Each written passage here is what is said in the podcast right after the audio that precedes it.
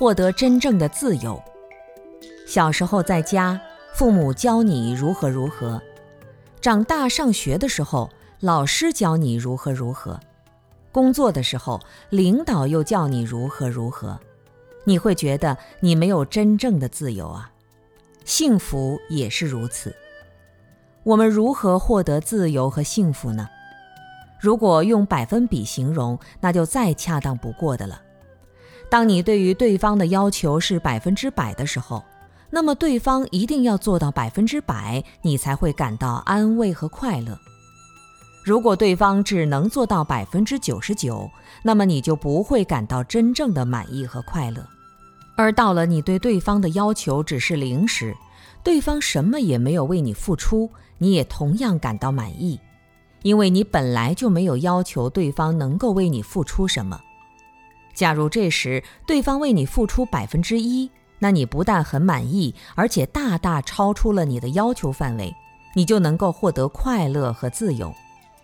由此可以看出，生命的力量正好与对外界的要求成此消彼长的关系。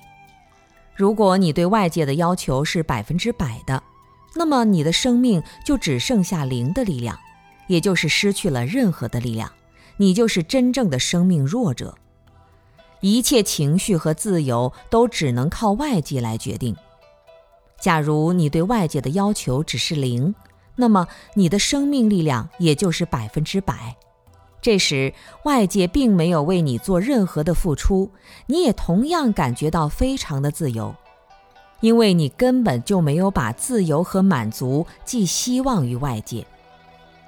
一般的人还是能够利用一部分原始的生命力量，但是总被贪欲等等的欲望剥夺了这种力量，所以年年岁岁、日夜驰骋、东奔西走、受苦受难，不得丝毫的满足与自由，把生命的原始力量深深的埋没。